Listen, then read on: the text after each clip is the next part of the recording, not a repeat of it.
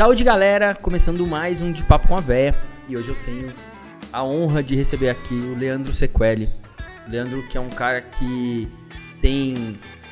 Eu acho assim, eu, eu vou fazer a minha definição dele, né? Ele é um cara que é, tem um lado político, no bom sentido político, no sentido de agregar, de juntar pessoas e de fazer amizades, enfim, eu acho que é, aprendo bastante com ele todas as vezes que a gente conversa. É um cara que tem é, uma vivência muito bacana é, e ele vai contar um pouquinho disso hoje pra gente. Bom, estamos aqui com o Leandro e mais uma vez a Val Maria não veio e ela deixou um recadinho pra gente. Escuta aí. Ah, e aquele, eu tenho que fazer meu crostli e eu não tô com vontade de fazer hoje, vou deixar para amanhã. Não vou. Bom, Leandro, bem-vindo. Né? Aqui é o De Papo com a Véia, obrigado por, por essa oportunidade. Você que é neto da dona Pedrina, da dona Ana, do seu Miguel e do seu Antônio. Exatamente. Conta pra gente onde você nasceu e como é que foi sua infância. É muito doido, porque eu nasci no, no Brooklyn. Eu nasci numa região, na teoria, privilegiada, mas porque meu pai trabalhava como vidraceiro na, nas imediações. Então, a gente já tinha uma dificuldade, já era uma realidade meio periférica, mas morando na, ali na região da Vila Olímpia, né? Então, dava para ir andando para o Parque do Ibirapuera, era uma coisa muito louca.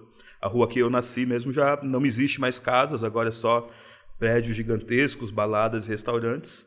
E aí eu fico brincando que a gente está indo para o Grajaú agora para montar o, montar o meu berço de volta. Legal. E como é que foi, assim, o que, você tem de lembranças aí da rua, da escola, como é que foi? Mano, o, desde muito pequeno é, eu tive dificuldades financeiras, né? É uma história meio que tradicional, assim, da, das famílias periféricas. Meu pai tinha problema com alcoolismo e por causa disso o dinheiro não voltava para casa. Ele trabalhava e o dinheiro ficava no bar. Então eu, minha mãe e meu irmão, a gente chegou a ter bastante dificuldades até de alimentação. E com oito anos eu já estava propondo para minha mãe começar a vender geladinho, vender doce na porta de casa para poder comprar comida. E isso daí acabou sendo um disparador até para o que eu sou hoje, o jeito, a forma de se virar. Mas isso não é meritocracia, isso daí, mano, é necessidade mesmo, urgência de sobreviver. E eu perdi muita coisa da infância, muita coisa da relação do bairro, amizades com essa coisa da rua que eu fui obter quando já era adolescente, quase para adulto, por causa dessa necessidade. Mas o meu convívio foi muito esse, assim, nasci, num lugar privilegiado, mas não vivi esses privilégios. Aí eu tive que ir com a família para a região do Grajaú, que eu desde os sete anos de idade até hoje vivo. E aí eu fui conhecendo o que é mesmo a, a rua e todas as suas dores e delícias, né? Porque periferia é isso, é um lugar incrível, da onde sai muita coisa e não só o que a gente vê no noticiário das violências, né, o policial, mas também está lá. Como é que foi sua relação com seus avós? Então, também tem a ver com essa falta de estrutura familiar, né? Eh, eu não conheci os meus avós paternos, ou melhor, os dois homens de referência, né? O pai do meu pai e o pai da minha mãe, eu não, não os conheci e tive uma relação mais ou menos próxima com as minhas avós. Uh, minha avó Ana, Ana Schneider, que inclusive já tenho. Eu gosto de fazer essa brincadeira, né? A cerveja já estava no DNA aí, porque a minha avó é Ana Schneider e eu nasci no Brooklyn, então já tenho um, um Brooklyn, uma Schneider ali desde sempre.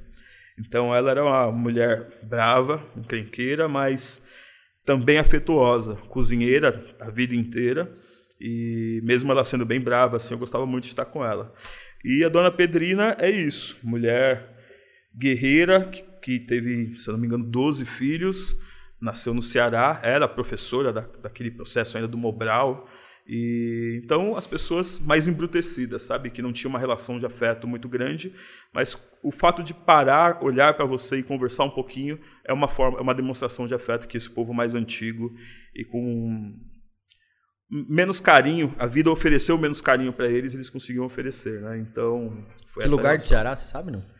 A família da, da, minha mãe é de Iguatu, que quando ela saiu de lá, quase 50 anos atrás, era uma cidade super pequena do interior e hoje parece que tem até, tem até uh, aeroporto, tá? uma cidade se desenvolveu pra caramba. Legal. Foi feito um filme do Karim Ainous chamado O Céu de Sueli, foi feito lá. Legal.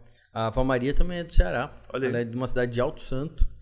E quando eu tinha 15 para 16 anos, eu tive a felicidade de ir com ela para lá, Bacana. para visitar lá as primas, enfim. E a gente entrou em contato, é que negócio, chegamos lá.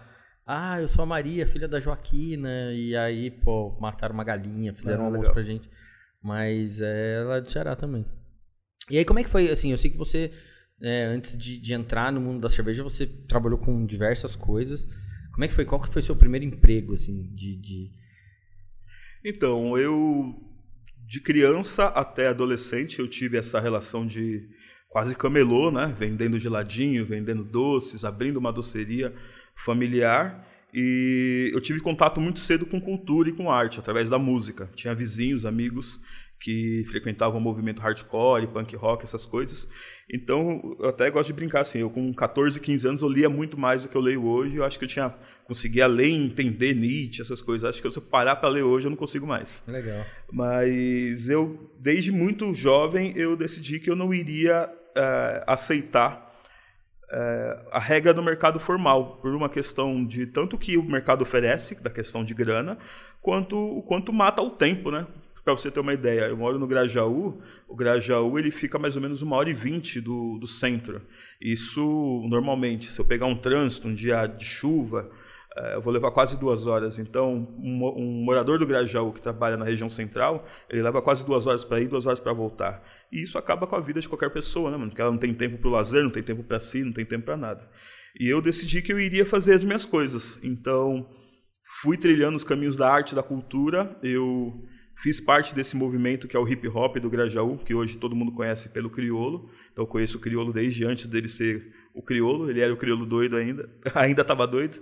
E fui convidado por causa dessa movimentação de hip hop para trabalhar numa ONG chamada é, Fundação Projeto Travessia, que é uma ONG que tem um trabalho com crianças em situação de rua na região central de São Paulo, mas que estava montando na Zona Sul um projeto um pouquinho mais casca grossa ainda, que era as famílias em situação de trabalho infantil. Então, eu que vim de situação de trabalho infantil, tentando tapar um buraco social, que é por que essas crianças essas famílias estão nos faróis pedindo dinheiro, vendendo coisas. E foi o meu primeiro trabalho formal, já como educador social. E aí, de lá para cá, basicamente tudo que eu faço tem essa relação, arte, cultura e educação como frente. Né? Cara, acho que eu vou aproveitar e vou puxar um gancho, assim, de, de alguns... De algumas frases, né, cara, que a gente escuta é, de algumas pessoas, enfim, né, que aí a gente pode... é, vou puxar esse gancho, né, quando você fala sobre trabalho infantil, e eu queria que você trouxesse sua visão, assim, porque é muito comum a gente escutar o cara falar, pô, mas antigamente muito chato, antigamente criança podia trabalhar, agora, né, trabalhar no mata, trabalhar, né, acho que é muito comum a gente escutar isso, principalmente é, de algumas pessoas de classe média, de Aham. classe média alta mesmo, é, enfim. E eu queria que você desse um pouco da sua visão, já que você tem nessa trabalho nesse sentido aí.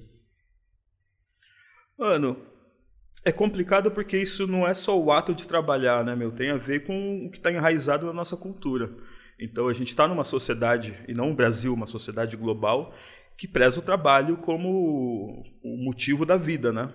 E a gente esquece do ser humano, tanto que a gente estuda para ter uma profissão. A gente não estuda para ter um- uma cultura, para ser uma pessoa melhor. Pelo menos as pessoas de periferia é isso, né? O que você quer ser quando crescer? Ninguém fala feliz. Todo mundo fala uma profissão. Então, a meta é estudar, trabalhar, juntar dinheiro, ficar cansado e acabou. Então, é muito complicado, porque se a lógica social é o trabalho, é ter coisas para ser alguém, é importante trabalhar, porque quem não tem coisas não é ninguém. E é muito dolorido não ser ninguém. E acredite, a grande maioria do Brasil não é ninguém. Não é nem visto, ninguém nem sabe que existe. Mas se a gente pensa que acreditamos que é mais do que isso viver, que viver é conhecer pessoas, lugares, coisas, é, obter conhecimento, você não tem que gastar sua vida trabalhando, muito menos uma criança que está num processo de formação. Porque, como falei, eu fui privado de muitas vivências de criança e adolescente. Fui sanar isso com outras coisas, mas pode acreditar que tenho dificuldades, talvez algumas que eu nem saiba que eu tenho, por causa dessas ausências. Então, é muito importante a gente respeitar o tempo biológico. Só que o nosso tempo biológico, inclusive nosso, ele é negado pelo que a sociedade é. Então, assim, você consegue parar hoje para fazer, para ir numa biblioteca no seu horário de trabalho? Você consegue parar para fazer uma viagem? Muitas vezes não, porque não tem condições, porque tem compromissos, porque tem boletos para pagar no final do mês. E isso tudo é um problema. Isso tudo já fica uma pausa aí, uma pausa não, um parêntese, é um dos motivos de existir a Graja Beer, que as pessoas possam, se tem que trabalhar, se o boleto é uma urgência, que elas minimamente possam estar mais perto de casa e receber um pouco mais o justo para que isso doa menos, sabe? Mas sobre trabalho, o ideal é que a gente nem precisasse trabalhar, mas para isso a gente precisaria desconstruir a ideia de que viver é ter coisas.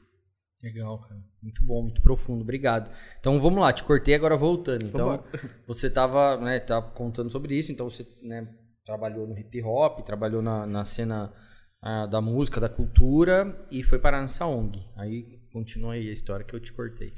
Legal, foi isso assim. Eu em 2004, 2005, eu organizei com os amigos que incluem o Jerry Batista, que é uma das principais referências do grafite do Grajaú, que é uma das principais referências do grafite de São Paulo, que é uma das principais referências de grafite do mundo.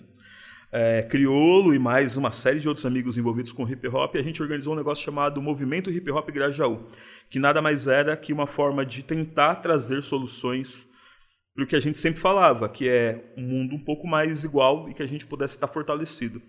Uh, a partir disso, comecei a ter um pouco de noções de escrita de projetos, organizações de movimentos, como dialogar e fazer reuniões. Isso foi reverberando em contatos e conexões. Fui convidado pelo Instituto Polis, que eu acho que até recentemente ele ainda existe e faz a gestão das fábricas de cultura da Zona Leste.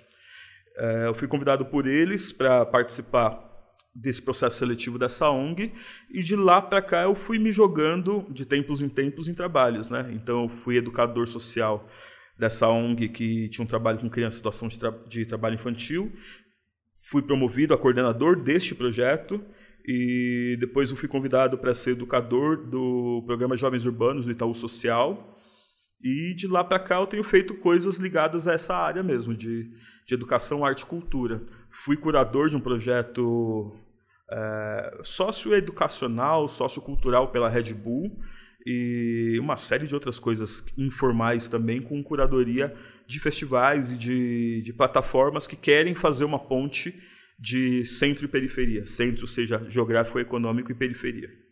Leandro, tem uma coisa em você, cara, que é muito nítido, assim, que é esse seu poder de articulação.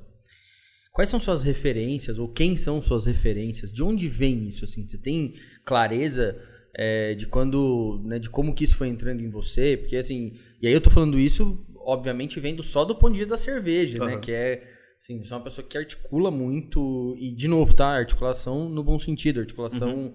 bacana, né, porque hoje em dia a gente tem que explicar isso, porque às vezes, né, a palavra política uhum. e, e articulação sempre remete a coisas ruins, infelizmente.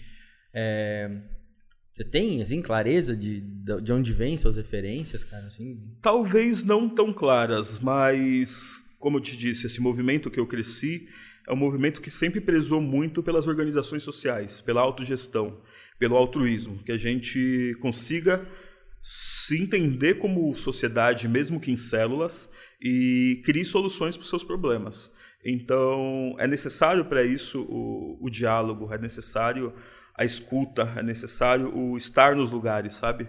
Então, se, se, alguém me perguntasse hoje qual é minha profissão, eu gosto de falar uma coisa que é meio vaga, mas como eu te falei, né?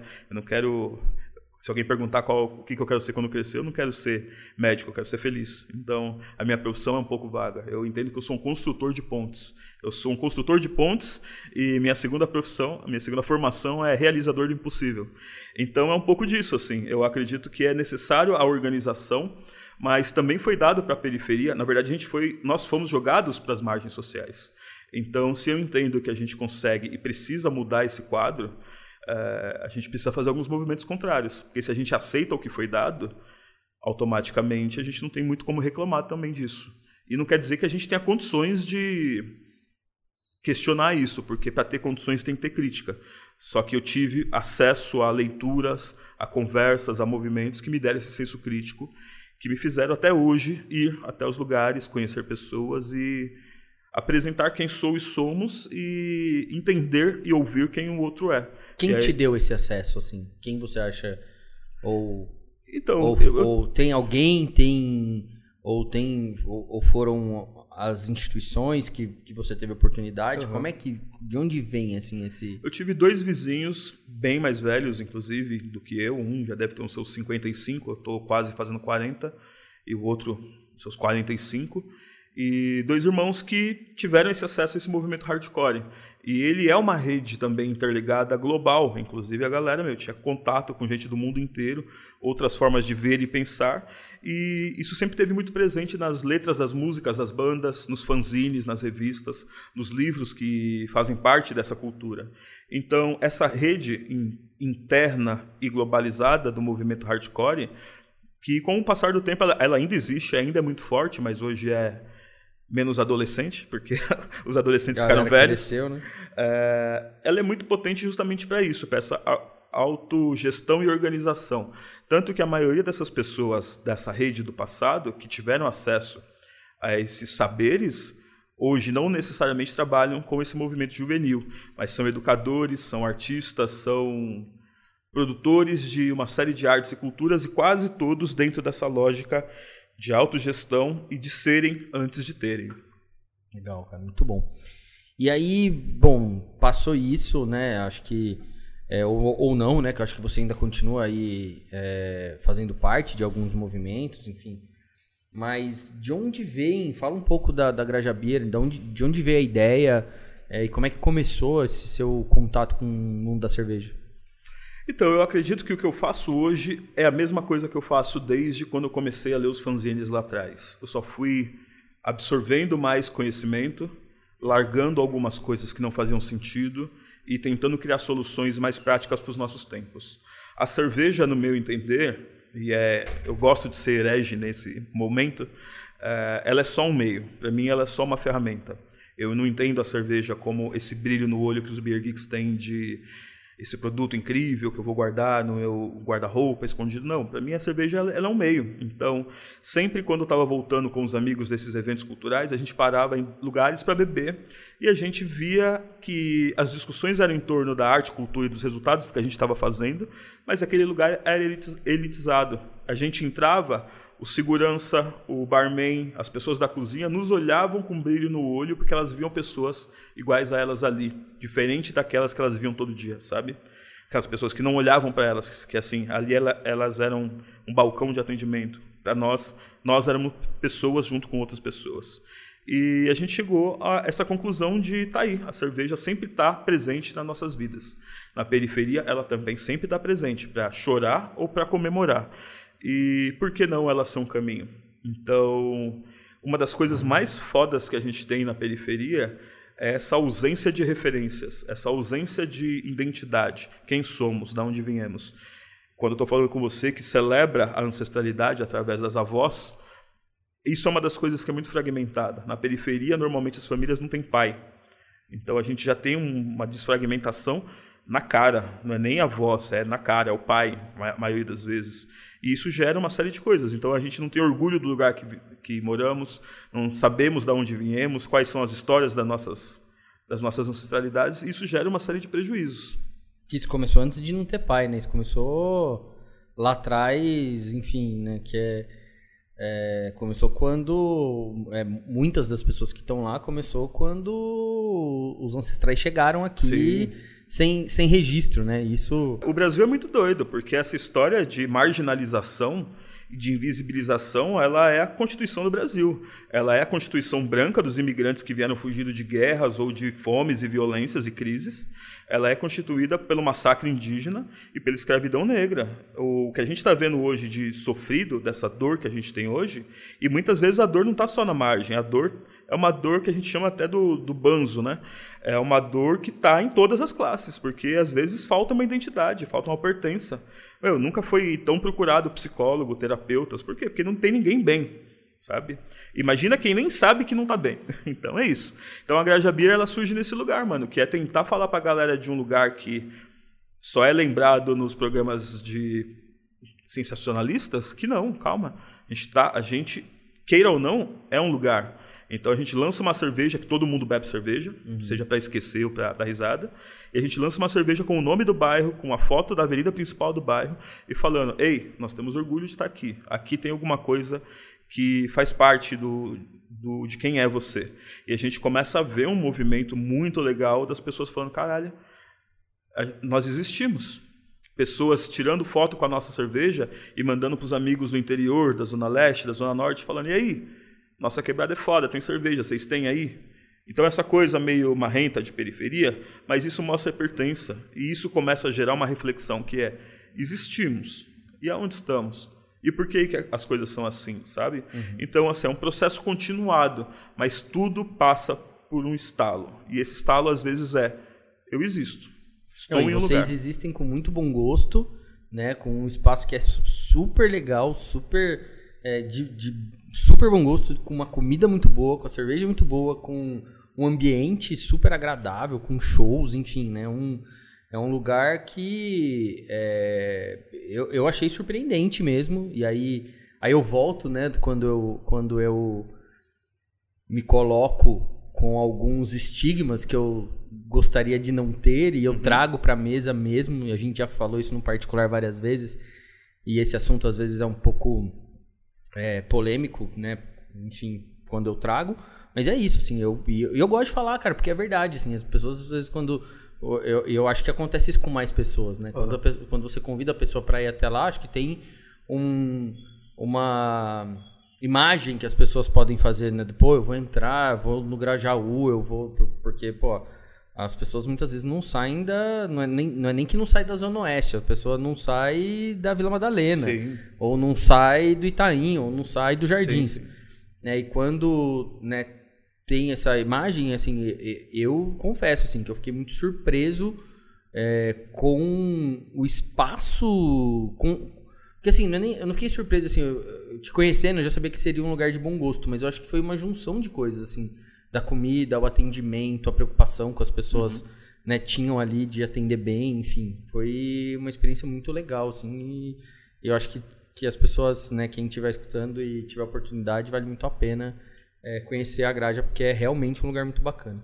Pô, agradeço. Eu gosto de falar para o pessoal que trabalha com a gente, a equipe, que da porta para dentro da Graja é um mundo que a gente acredita. Da porta para fora, infelizmente, a gente está a passos de formiguinha tentando mudar, mas da porta para dentro é o que a gente acredita. Então, eu tem aquela coisa do cliente tem sempre razão, eu costumo falar que mais ou menos, porque você é bem-vindo, mas você não está em casa, não põe o pé no sofá, tá ligado? Então, a gente tem, nós temos algumas algumas coisas meio que pré-definidas assim do que queremos. Então, a coisa do atendimento, por exemplo, na primeira casa que nós fechamos durante a pandemia, é Lá nós tínhamos uma, uma regra, que todo mundo era tratado igual. Na Casa Nova, é todo mundo é tratado igual, mas algumas pessoas têm que ser tratadas melhores. Então as mulheres, a comunidade preta, o povo LGBT tem que ser tratado um pouco melhor. Por quê? Porque eles não são nem tratados em outros lugares. Então lá eles têm que ser tratados de uma forma em que eles saibam que eles são bem-vindos, que eles existem, que eles são queridos naquele espaço.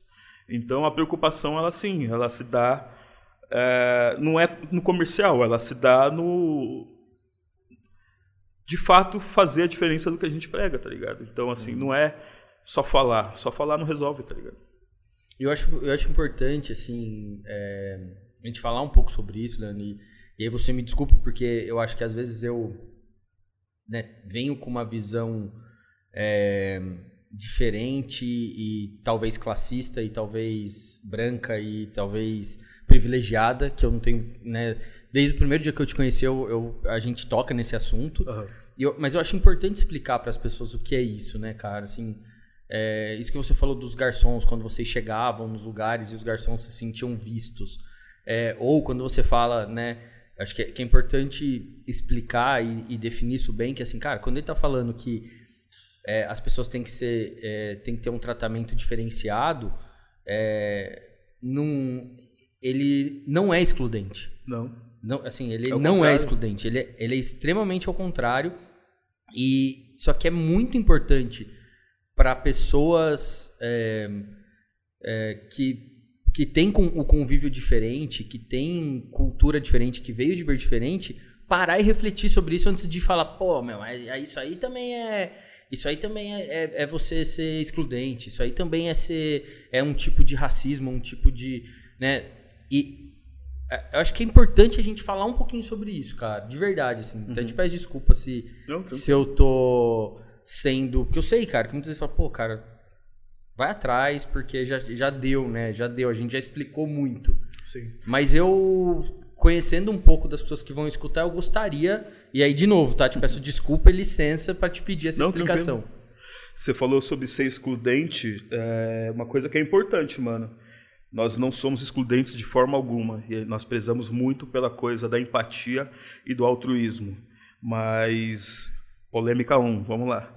Uma coisa que é importante, mano, é atitude. Nós também não somos nada bunda mole, tá ligado? Então, assim, a gente já expulsou da graja racista. A gente já expulsou homofóbico da graja.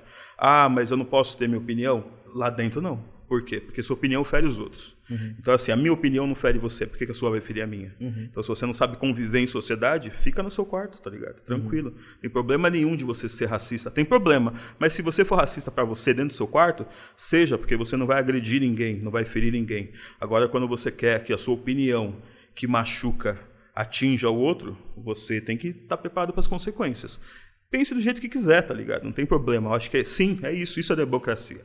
Isso é o, o direito. Mas sabendo das consequências de viver em sociedade. Somos uma sociedade, né? Essa palavra opinião hoje em dia também é uma coisa é. Que, que, é muito, muito falada e assim tem coisas que não é que não são opinião, né? Exato. Não é opinião. Não é então, opinião. desculpa, né? Não tem opinião que não é opinião. Sim.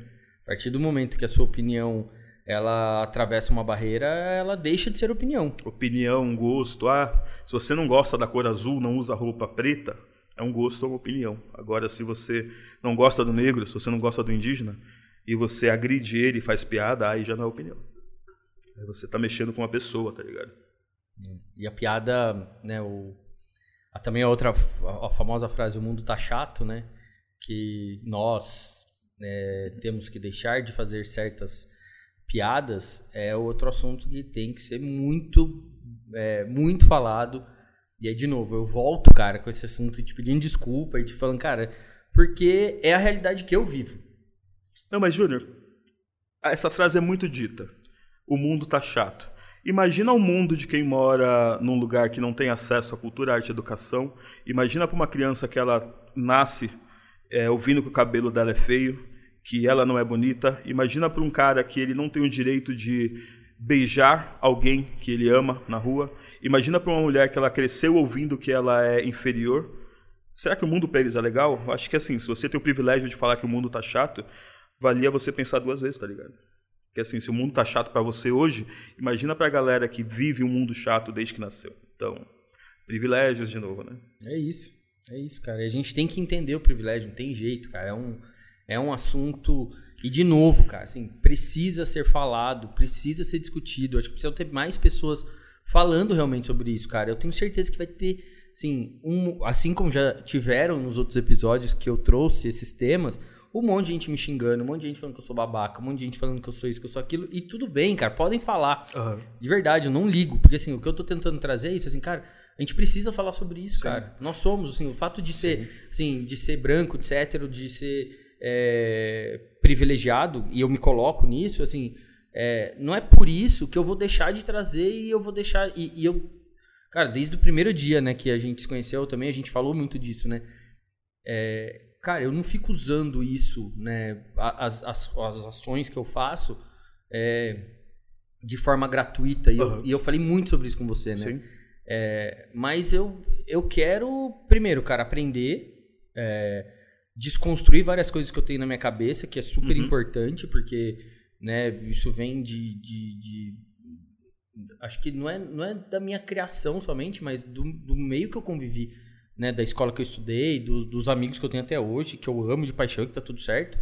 Né? Mas assim, quando a gente é, passa a entender e passa a querer, querer viver a, a realidade dos outros, a gente precisa parar e refletir. E essa reflexão precisa ser feita não só por mim, mas por um monte de gente. Sim. E, mano, volta nisso, assim. Se quem estiver ouvindo ainda tiver essa vontade de te xingar, te agredir, Por causa disso, mano, eu acho que a pessoa precisa parar um pouquinho mais na frente do espelho, tá ligado? Para pensar de onde ela veio, mano. Porque, assim, é, a gente estava falando no off agora há pouco. É, nós estamos dentro de um mercado que é uma cultura cervejeira, que ela visa é, homenagear e respeitar muito as escolas tradicionais e tudo mais. Só que você vê que muito doido, a gente tem respeito por quatro escolas de quatro culturas e origens diferentes, mas não consegue respeitar o vizinho? Então, quer dizer, a gente não consegue respeitar três origens que é afro-indígena e europeia e com suas variações dentro do, da sua própria rua, mas você fica pagando pau pros gringos, tá ligado? Que é os caras elitizados, os caras fodão. Mano, se você pegar as quatro escolas, elas são culturas, linguagens, línguas, histórias diferentes. Uhum. E você admira pra caramba, mas aí que tá. Você vê um cara que mora na Amazônia, que mora numa aldeia e acha que ele é menos, tá ligado? Porque ele tem uma outra cultura tá faltando um pouquinho de empatia. E aí volta, quem acha que essa discussão ela é chata, é mimimi, é, o mundo tá chato, então tem uma triste realidade. O mundo tá chato mesmo para todo mundo, tá ligado? E a necessidade de discutir isso é porque chegou a um ponto de estar tá tão chato que não dá para segurar mais o reggae. Se a gente está falando do mercado cervejeiro e esse mercado cervejeiro quer crescer ou no mínimo existir, a gente precisa começar a entender ele como plural, como território. A gente não está na Bélgica, nós não estamos na, Inglaterra, uhum. não estamos nos Estados Unidos, não estamos na Alemanha, estamos no Brasil. Uhum. Ah, mas vai vir uma escola cervejeira brasileira. Mano, você não respeita quem é o, a galera, mano. Como é que você vai querer ter uma escola cervejeira, tá?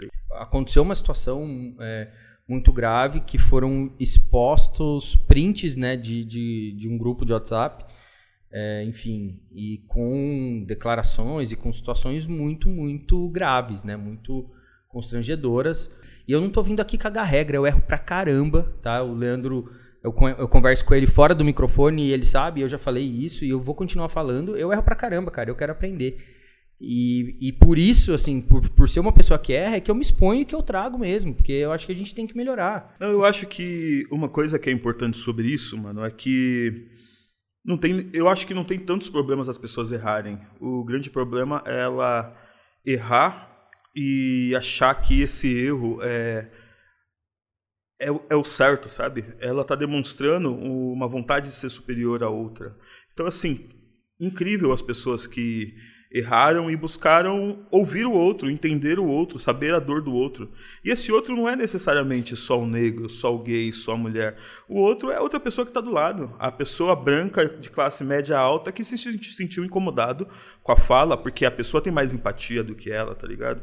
Então, volta esse, esse mesmo, mesmo fato. Viver em sociedade é saber ouvir e saber respeitar o próximo. Então, se nós queremos criar um mercado, mercado são pessoas. Se nós queremos criar uma cultura, cultura são os hábitos das pessoas. Nós precisamos, com muita certeza, ouvir e respeitar o próximo. Isso não quer dizer concordar. Isso não quer dizer necessariamente ser amiguinho, andar de mão dada, dar dinheiro, tirar foto. Não precisa. As pessoas podem sim ter os seus pensamentos, quais que forem.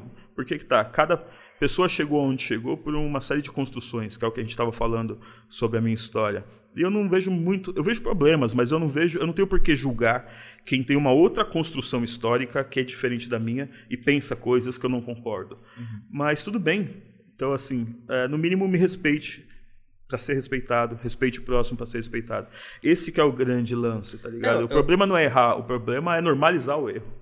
Aí tem muita coisa que assim, é, a gente está falando aqui que assim, né, de novo, existe, né, uma nós gostamos da democracia e nós gostamos de debater opiniões. Nós somos pessoas muito diferentes, né? E a Sim. gente, enfim, né, conversa e debate, enfim. Uhum. Mas a questão é exatamente essa, é você entender onde é o que é opinião e o que é escrotismo, o que é uhum. ofensa, uhum. o que é né? O, o, tem coisas que, assim, é, as pessoas precisam parar, precisam refletir, precisam ler, né? Acho que tem uma coisa que, acho que é um assunto que eu quero trazer também, enfim, é, depois a gente edita se precisar e né, falar sobre isso, mas assim, quando eu falo sobre reparação histórica, é um assunto muito difícil de falar com certas pessoas ou com a grande maioria das pessoas que eu convivo, porque quando a gente fala de reparação histórica, as pessoas têm uma dificuldade muito, muito, muito grande de saber dividir, né? Porque se você pega o cara mais velho e fala, pô, mas peraí. Minha família veio da Itália e foi jogada ali também. Aham. E aí? Aí eu falo, pô, mas peraí, mas teu filho podia ir na escola, não podia? Teu neto podia ir na escola. Sim. Teve gente que podia ir na escola, cara. Você tem noção do que é isso? Aham. Tem noção do que foi isso? Mas é um assunto que é super difícil e que eu vejo muito poucas pessoas falando, por- porque ele é tão polêmico com, com, com certas pessoas que você fala, para aí, pessoal, eu vou falar, vou ser tratado, e aí, né, assim, as pessoas, as pessoas precisam ler, cara, precisam entender o que Então, foi o. Só é difícil de ser tratado porque para ser tratado você tem que se pôr no lugar do outro, tem que praticar empatia. E tá muito difícil de praticar empatia, ainda mais em tempos tão complicados como a gente está vivendo. Então é, natu é natural, isso não quer dizer que é normal, mas é natural esse abismo que a gente está vivendo, porque como vai ser empático no momento de tanto ódio, tanta dor, tanta violência, sabe? Mas, volta, se a gente está falando sobre uma construção de algo, seja uma cena, seja uma cultura, seja uma democracia, seja um país, é muito importante que a gente tenha um olhar um pouco mais para frente de relações, tá ligado? Porque senão a nossa saída, e aí é o perigo, a nossa saída quando não tem empatia é a eugenia, que é o quê? Ah, não tolero o outro, não quero a existência do outro. A gente vive isso hoje, tá ligado? Não, e eu, eu acho que isso, assim, se você pegar os livros até hoje, né? É, e é um cuidado muito grande, assim, que eu tenho na minha casa, cara, porque, assim, é, eu acho que a maior dificuldade que eu tenho de conversar é porque eu vou ser contra os livros.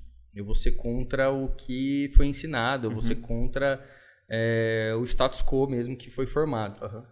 E aí a empatia que você está falando passa pelas pessoas tentarem entender é, o outro lado da história, ou a outra história, ou a verdadeira história, ou a história que, que de fato aconteceu. Então, muitas vezes as conversas, né? E aí passa por vários, aí isso aí, isso aí cabe acho que para tudo, não só para né, para questão racial, Sim. mas para questão política, para questão, né, pô, é, você pegar a visão, por exemplo, é, de uma pessoa da, da sua família que viveu a ditadura, dependendo de onde ela estava no momento da ditadura, Uhum. ela pode contar uma história maravilhosa que meu filho vai falar: Nossa, a ditadura era do caramba, meu. Sim. Todo mundo tinha que trabalhar, todo mundo tinha que ser educado, todo mundo tinha que ser. Quando conta essa história, né, que foi a, a história que passou para a grande eh, maioria das pessoas, por exemplo, que trabalhavam na roça naquele momento, que eu escutava no rádio, que não tinha internet, que não tinha. Aham. Pô, a história é linda. Né? Quando o cara vai lá e bate continência para certas pessoas, fala: caraca, como é que absurdo. Por quê? Porque o cara não teve a oportunidade de ter acesso à informação e de querer. Então, assim, a empatia hoje passa por, cara, nós precisamos entender que a história que nos foi contada é mentirosa. E aí Júnior. não é assim, ela é mentirosa. Ela é, ela é uma história que foi. Cara, não tinha, as pessoas não tinham acesso à internet. Então, eu- você imagina assim, o meu bisavô escutando a ditadura no rádio. Pra ele foi lindo, cara. Aham. Talvez essa nossa conversa agora vai servir para duas, três pessoas terem um disparo de algo que todo mundo que tem esse olhar mais empático teve em algum momento da vida, que é o quê? O olhar que existe um mundo além do nosso e começar a ter senso crítico. Senso crítico nada mais é do que tentar ver o mundo através dos olhos do outro também, das outras histórias, das outras constituições. Como falamos anteriormente, o Brasil ele é constituído grossamente, bem grossamente, por imigrantes europeus, indígenas e africanos. E são culturas absurdamente diferentes. Se você pensar que dentro das etnias indígenas, meu, tinha mais de mil etnias com costumes diferentes, africanas que vieram para o Brasil, mais de 100, europeu, europeias, mais de, mano, dezenas de países. Então, assim, não dá para ter um olhar simplista sobre quem somos, sabe? Então não é só sobre o negro, é sobre aquela pessoa que você está falando. Não é só sobre o italiano, é sobre, mano, o iugoslavo, é sobre, mano, qualquer pessoa, tá ligado? Então o senso crítico, o respeito e a empatia, que são palavras que parecem ser bonitas, mas, mano, são, são simples. Nada mais é do que ouvir o outro e falar, tudo bem, não concordo, mas respeito. Isso é, é. É muito mais fácil isso do que ir na internet xingar, sabe? é. do que ameaçar o outro, tá ligado? É muito mais fácil Não, isso. E tem umas coisas assim que eu acho que aí. Só é... que esse senso crítico, eu acho que esse é o grande lance, porque a maioria das pessoas elas ouvem falar de empatia, mas não dá para ter empatia sem senso crítico. Uhum. E o senso crítico, ele não é ensinado, ele é uma chave que vira. Seja ouvindo uma música, seja um professor que você teve na sua infância que te falou uma coisa, um livro, um filme, alguém que você conversou. E talvez, por isso que a gente está batendo esse papo agora, uhum. talvez de, sei lá, 10 mil pessoas que te ouvirem, duas, três vão virar a chave e falar, mas eu nunca tinha pensado nisso. E, e é, é isso, mano. A transformação do mundo é o virar das chaves e o ampliar desse, dessa empatia, desse altruísmo perante o outro. Empatia, olhar o outro. Altruísmo, fazer com o outro. É isso aí, cara. Não, e, e tem uma coisa que me incomoda muito, assim, é, no mercado, que é... Às vezes, assim, as frases que são colocadas, né? O jeito que as pessoas trouxeram alguns assuntos, né? Então, por exemplo, pô, o cara faz uma, cerve uma cervejaria com um tema. Aí o cara fala, pô, mas aí o cara tá se aproveitando, né, da, de, deste momento pra né, ganhar dinheiro com. Aí eu falei, cara, mas peraí, velho. Primeiro, primeiro, tá? Antes da gente discutir a gravidade de, dessa fala e do, do fato da pessoa não entender a história, enfim. Uhum. Tem um passo anterior. Cara, o que, que isso vai mudar a sua vida? Começa daí. Sim. Que eu, cara, começa daí, assim, independente da gente discutir e, e, e parar para te explicar o porquê que o cara fez isso, né? Então, é, quando, quando aconteceu o negócio da implicância, cara, eu falei, pô, mas eu. Qual que é a diferença deles para um cara que faz uma cerveja que o tema é vó? Uhum. Assim, no, do ponto de vista do, do tema, tá? Pelo amor de Deus, não, não tô, é eu não tô nem comparando, não tô nem comparando né, cara? Tipo assim, a bandeira, pelo amor de Deus. Não, mas assim, o seu é exemplo só... é perfeito, porque você está falando da sua ancestralidade, das suas avós. Eles estão falando da deles. Exatamente. É, é exatamente a mesma coisa. Exa e, e, aí, assim, pô, mas. Ah, não, e é humano. exatamente. é, humano. Então, assim, é afetivo, é carinhoso, é bonito. Não, é que assim, eu acho que tem uma, tem uma questão.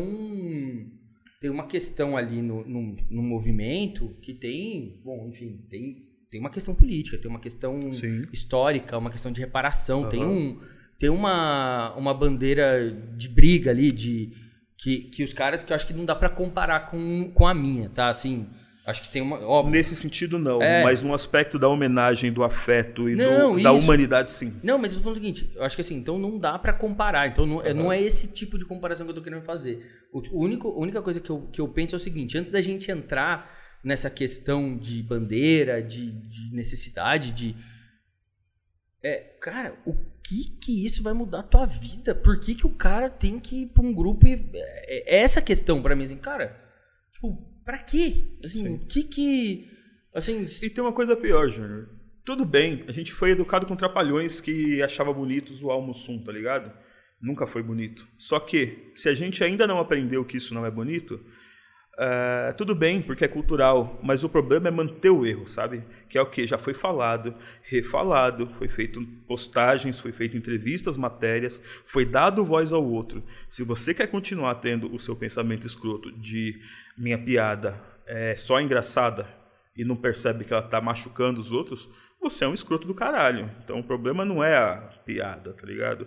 Não é o você ter errado, todo mundo erra, tá ligado? Só que se você não está aberto a aprender com isso, então temos um problema. Bom, então a gente está aqui falando de vários assuntos, enfim. É, eu queria agradecer muito, Leandro, e é sempre bom te ouvir, é sempre bom é, trocar experiências, enfim, né? O, a gente já tem uma, uma amizade, até uma parceria aí, né? Sei lá, dois anos, né? Que a Sim. gente está nessa aí, enfim. Sou muito de, feliz, inclusive.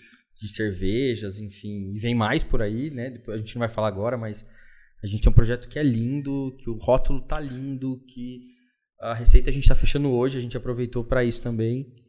É, e que vai ser muito legal. Mas, pô, eu queria que você deixasse as considerações finais, enfim, né? Assuntos que a gente ainda não abordou. Sim. Acho importante você colocar, enfim, né? O que é de fato a graja e, enfim. E também, acho que vale alguns puxões de orelha aí. Sempre bom, né, mano? Pô, vou agradecer demais aí o espaço. E, mano, hoje é dia 23 de novembro, não sei quando vai pro ar, mas acabamos de passar aí o Dia da Consciência Negra. E na consciência negra é muito comum, né? Todo mundo chamar os representantes da negritude ou da, da coisa mais periférica e, e afro, da sua origem afro, para estar tá nos debates, né, mano? E é muito importante dizer que isso não muda nada, tá ligado? A mudança tá em a gente ouvir o outro, entender o outro como uma pessoa, como uma pessoa potente e e respeitá-la durante todos os outros 364 dias do ano. E mesmo que a gente não se sinta parte disso, é importante entender que estamos no Brasil e o Brasil é constituído dessa mistura é, afro-indígena, europeia e de uma série de outros lugares ainda, mas que fazem essa beleza que a gente muitas vezes quer levar como inferioridade, mas que na verdade é uma beleza, né, mano? A gente tem culturas para celebrar, a gente tem línguas, sabores, cores e muita coisa bacana que a gente às vezes esquece e faz de conta que não é bacana e seria muito rico para a gente enquanto enquanto povo. E enquanto cervejaria é isso, né, mano? A Grajabira acaba sendo o, uma referência hoje, porque nós somos a segunda cerveja que eu saiba e que muita gente sabe, até hoje ninguém me falou de outras, que fala sobre cerveja fora dessa bolha do, do mercado, né? É sempre importante lembrar da primeira, que é a Complexo do Alemão, inclusive o criador dela faleceu de Covid durante a pandemia. E muita gente fala com a gente justamente nesses momentos, né, mano? Mas lembrem que o, de uma coisa importante: o mercado cervejeiro, para ele crescer ser sustentável, maduro e legítimo no Brasil, ele não pode só copiar o que rola nas quatro escolas. Ele precisa começar a respeitar, dialogar com a diversidade do que é o povo, a terra, terra enquanto terroir, enquanto raiz, e quem é esse povo. Então, quando a gente fala da, do povo indígena, do povo negro, quando a gente fala das mulheres, dos periféricos, e quando a gente fala também da galera de classe B, classe A, a gente está falando de respeito, de diversidade. E a diversidade não é cota, não é inclusão. A Grajabeira é muito visto como o, o bebê negro ranhento quando o político sobe o morro, tá ligado? Então nós não somos isso, nós não somos folclore. Nós estamos transformando de fato a vida de pessoas no, no extremo, nas margens sociais, e é para isso que a gente existe. A gente não existe para ostentar no nosso passaporte nossas viagens para Bélgica, tá ligado? Nossas idas em mosteiro. Isso é tão pequeno que vocês não estão nem ligados. A gente está aqui para poder mostrar para outras pessoas que existe pessoas de verdade na periferia lutando para existir, para sobreviver e que essas pessoas têm muito talento e muito para ensinar. Se o mercado entender isso, ele devagarzinho vai sim caminhar para a sustentabilidade e para quem está meio que cagando para essa coisa de diversidade enquanto povo, pense nas suas contas, porque só Beer Geek não paga boleto, viu? Ficou a dica aí pra vocês. Ixi, Marim, meu. Soco no estômago necessário. E, pô, legal, cara. Obrigado. Legal. É bom ouvir essas palavras. Acho que, mais uma vez, né, cara, a gente precisa refletir. É isso, é reflexão. E, e eu não esperava menos de você, né, nesse microfone. Acho que, que é super importante. E quando eu falo que é soco no estômago, é no meu também. Eu não tô aqui cagando regra. É... Pô, obrigado, Leandro. Obrigado mesmo aí por por estar tá aqui, enfim, por, por dividir um pouco da sua história, um pouco né, do que é a Grajabir e do que a Grajabir, do que a Grajabir representa dentro do nosso mercado. E é isso, cara. É, vocês precisam é, de espaço e o espaço ele não pode ser por cota, ele não pode é, ser por comodidade, né? Então é, a gente faz isso aqui e você sabe que o espaço para você é sempre aberto, é sempre é, de coração, apesar de todas as nossas falhas, né? Como como empresa, como né, todas têm, eu acho que a conversa com você é sempre muito aberta e muito né? O Leandro me ensina muito, né? Então, desde o primeiro dia que a gente se conheceu foi isso, assim, cara, eu quero aprender com você antes de antes de qualquer coisa, né? Então a gente vem aprendendo, fazendo projetos e e é isso, cara. Obrigado é, por você ser nosso parceiro e, e, por você falar as verdades que estão ser ditas. É isso, povo. Vamos ser mais humano, vamos ouvir mais o outro e, no mínimo, se respeitar, né? Agradeço muito a voz desde sempre por nos dar a oportunidade de estar aqui e de existir junto do mercado cervejeiro, que a Voz é uma marca extremamente importante para esse mercado. E quem não concordar com alguma coisa dita aqui, vamos começar a aprender a praticar essa empatia, sabe? Não concordei? Tudo bem, é a vida que segue. Vai assistir o próximo podcast, vai ver um outro vídeo, vai tomar uma outra cerveja. Você não precisa gostar da minha cerveja, não precisa gostar da cerveja do Júnior, não precisa gostar de tal cerveja. Goste das que você goste e respeite as outras que você não gosta. Assim você vai começar a ser um pouco mais humano, um pouco mais respeitoso e, consequentemente, o mundo vai começar a ser um pouco mais acolhedor.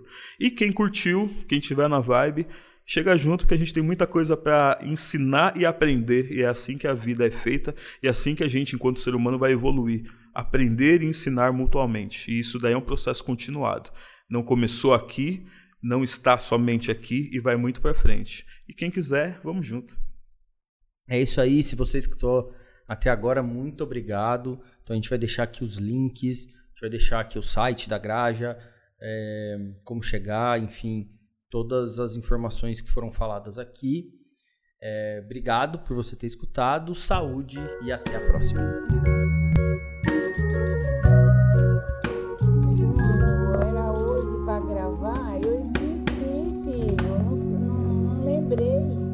Esse podcast foi apresentado por Júnior Botura, neto da Ava Maria e fundador da Cerveja Voz. Com participação especial do Leandro, do Graja Beer. Produzido e editado por RP Podcasts. Não esqueça de seguir a Cerveja Voz nas redes sociais, arroba Cerveja Voz no Instagram, barra Cerveja Voz no Facebook de Papo com a Véia no Spotify e Cerveja a Voz no YouTube. Se você gostou desse episódio e acha que tenha algum convidado interessante que possa participar também, mande pra gente nas nossas redes sociais que a gente tenta entrar em contato com eles. Se você conhece alguém que você acredita que também vai gostar desse programa, indique a gente para ele. E se você quiser comprar qualquer um dos nossos produtos, entre em avozemcasa.com.br. Muito obrigado por ter assistido ou ouvido esse episódio até o final. Saúde e até a próxima!